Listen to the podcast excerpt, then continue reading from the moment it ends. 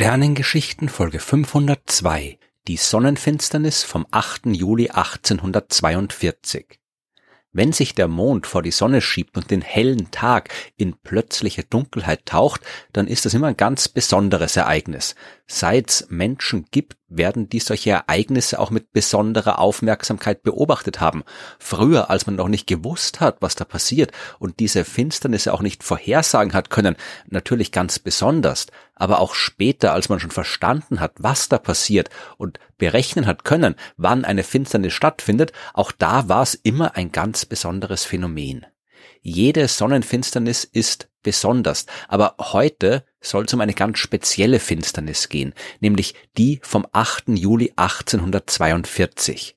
Als erste Großstadt hat Madrid in Spanien früher Morgen die komplette Finsternis der Sonne beobachten können.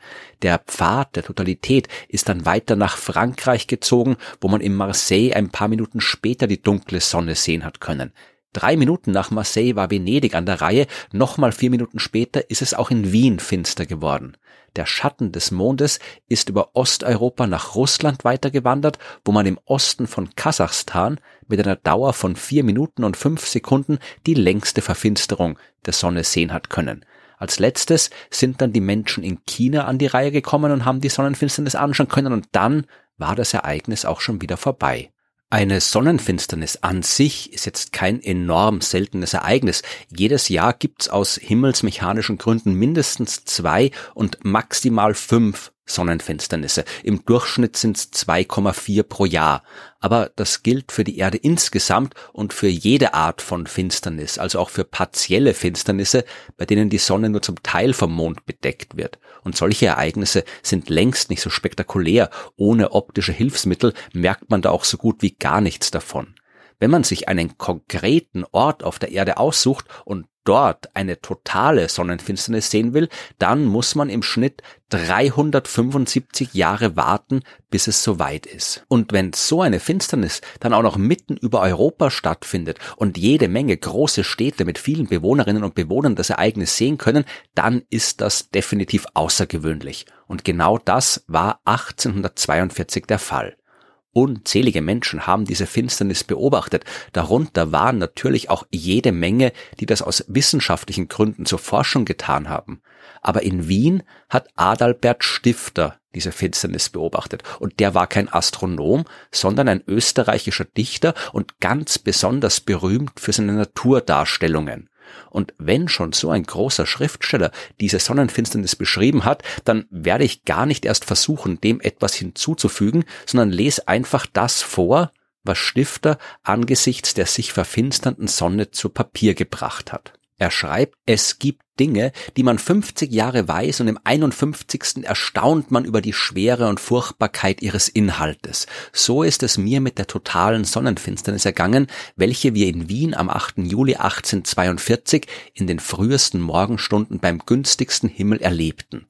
Da ich die Sache recht schön auf dem Papiere durch eine Zeichnung und Rechnung darstellen kann und da ich wusste, um so und so viel Uhr drehte der Mond unter der Sonne weg und die Erde schneide ein Stück seines kegelförmigen Schattens ab, welches dann wegen des Fortschreiten des Mondes in seiner Bahn und wegen der Achsendrehung der Erde einen schwarzen Streifen über ihre Kugel ziehe, was man dann an verschiedenen Orten zu verschiedenen Zeiten in der Art sieht, dass eine schwarze Scheibe in die Sonne zu rücken scheint, von ihr immer mehr und mehr wegnimmt, bis nur eine schmale Sichel übrig bleibt und endlich auch die verschwindet. Auf Erden wird es da immer finsterer und finsterer, bis wieder am anderen Ende die Sonnensichel erscheint und wächst und das Licht auf Erden nach und nach wieder zum vollen Tag anschwillt. Dies alles wusste ich voraus, und zwar so gut, dass ich eine totale Sonnenfinsternis im Voraus so treu beschreiben zu können vermeinte, als hätte ich sie bereits gesehen. Aber da sie nun wirklich eintraf, da ich auf einer Warte hoch über der ganzen Stadt stand und die Erscheinung mit eigenen Augen anblickte, da geschahen freilich ganz andere Dinge, an die ich weder wachend noch träumend gedacht hatte, an die keiner denkt, der das Wunder nicht gesehen. Nie und nie in meinem ganzen Leben war ich so erschüttert von Schauer und Erhabenheit, so erschüttert wie in diesen zwei Minuten. Es war nicht anders, als hätte Gott auf einmal ein deutliches Wort gesprochen und ich hätte es verstanden. Ich stieg von der Warte herab, wie vor tausend und tausend Jahren etwa Moses von dem brennenden Berge herabgestiegen sein mochte, verwirrten und betäubten Herzens. Es war einfach so ein Ding. Ein Körper leuchtet einen anderen an und dieser wirft seinen Schatten auf einen dritten. Aber die Körper stehen in solchen Abständen, dass wir in unserer Vorstellung kein Maß mehr dafür haben. Sie sind so riesengroß, dass sie über alles, was wir groß heißen, hinausschwellen und ein solcher Komplex von Erscheinungen ist mit diesem einfachen Dinge verbunden. Eine solche moralische Gewalt ist in diesen physischen Hergang gelegt, dass er sich unserem Herzen zum unbegreiflichen Wunder auftürmt. Stifter erzählt jetzt weiter, wie er sich früh morgens zu einem guten Beobachtungspunkt begeben hat, so wie viele andere Menschen in Wien auch. Sogar am Turm des Stephansdoms sind sie gestanden und haben zum Himmel geschaut. Und dann, als Stifter vor Ort war, an seinem Beobachtungspunkt, hat die Sonne angefangen, sich zu verdunkeln. Und er beschreibt, Endlich, zur vorausgesagten Minute, gleichsam wie von einem unsichtbaren Engel, empfing sie den sanften Todeskuss. Ein feiner Streifen ihres Lichts wich vor dem Hauche dieses Kusses zurück, der andere Rand wallte in dem Glase des Sternenrohrs zart und golden fort. Es kommt, riefen nur noch die, welche bloß mit dämpfenden Gläsern, aber sonst mit freiem Auge hinaufschauten. Es kommt, und mit Spannung blickte nun alles auf den Fortgang.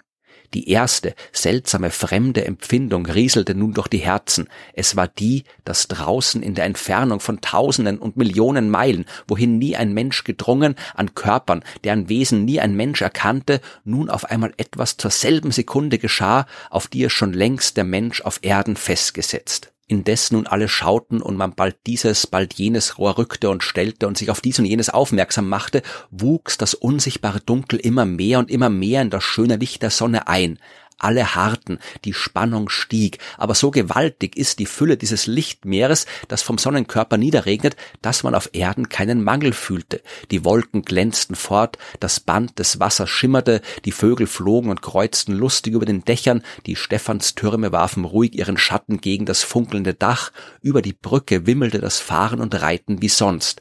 Sie ahneten nicht, dass indessen oben der Balsam des Lebens Licht heimlich versiege, dennoch draußen an dem kahlen Gebirge und jenseits des Schlosses Belvedere war es schon, als schliche eine Finsternis oder vielmehr ein bleigraues Licht wie ein wildes Tier heran. Aber es konnte auch Täuschung sein. Auf unserer Warte war es lieb und hell. Seltsam war es, dass dies unheimliche, klumpenhafte, tiefschwarze, vorrückende Ding, das langsam die Sonne wegfraß, unser Mond sein sollte, der schöne, sanfte Mond, der sonst die Nächte so florig silbern beglänzte, aber doch war er es, und im Sternenrohr erschienen auch seine Ränder mit Zacken und Wülsten besetzt, den furchtbaren Bergen, die sich auf dem unzu freundlichen, lächelnden Runde türmen. Endlich wurden auch auf Erden die Wirkungen sichtbar und immer mehr, je schmäler die am Himmel glühende Sichel wurde. Der Fluss schimmerte nicht mehr, sondern war ein taftgraues Band, matte Schatten lagen umher, die Schwalben wurden unruhig, der schöne sanfte Glanz des Himmels erlosch, als liefe er von einem Hauch matt an, ein kühles Lüftchen hob sich und stieß gegen uns, über die Auen starrte ein unbeschreiblich, seltsames, aber bleischweres Licht, über den Wäldern war mit dem Lichterspiele die Beweglichkeit verschwunden und Ruhe lag auf ihnen aber nicht die des Schlummers, sondern die der Ohnmacht, und immer fahler goss sich's über die Landschaft, und diese wurde immer starrer, die Schatten unserer Gestalten legten sich leer und inhaltslos gegen das Gemäuer, die Gesichter wurden aschgrau, erschütternd war dieses allmähliche Sterben mitten in der noch vor wenigen Minuten herrschenden Frische des Morgens. Wir hatten uns das Eindämmern wie etwa ein Abendwerden vorgestellt, nur ohne Abendröte. Wie geisterhaft ein Abendwerden ohne Abendröte sei, hatten wir uns nicht vorgestellt dargestellt, aber auch außerdem war dies Dämmern ein ganz anderes. Es war ein lastend, unheimliches Entfremden unserer Natur.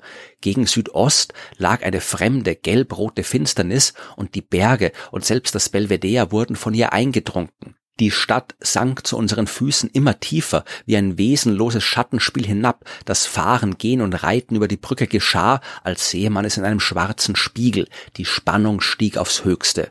Einen Blick tat ich noch in das Sternenrohr. Er war der letzte. So schmal wie mit der Schneide eines Federmessers in das Dunkel geritzt, stand nur mehr die glühende Sichel da, jeden Augenblick zum Erlöschen. Und wie ich das freie Auge hob, sah ich auch, dass bereits alle anderen die Sonnengläser weggetan und bloßen Auges hinaufschauten. Sie hatten auch keines mehr nötig, denn nicht anders als wie der letzte Funke eines erlöschenden Dochtes schmolz eben auch der letzte Sonnenfunken weg, wahrscheinlich durch die Schlucht zwischen zwei Mondbergen zurück. Es war ein überaus trauriger Augenblick.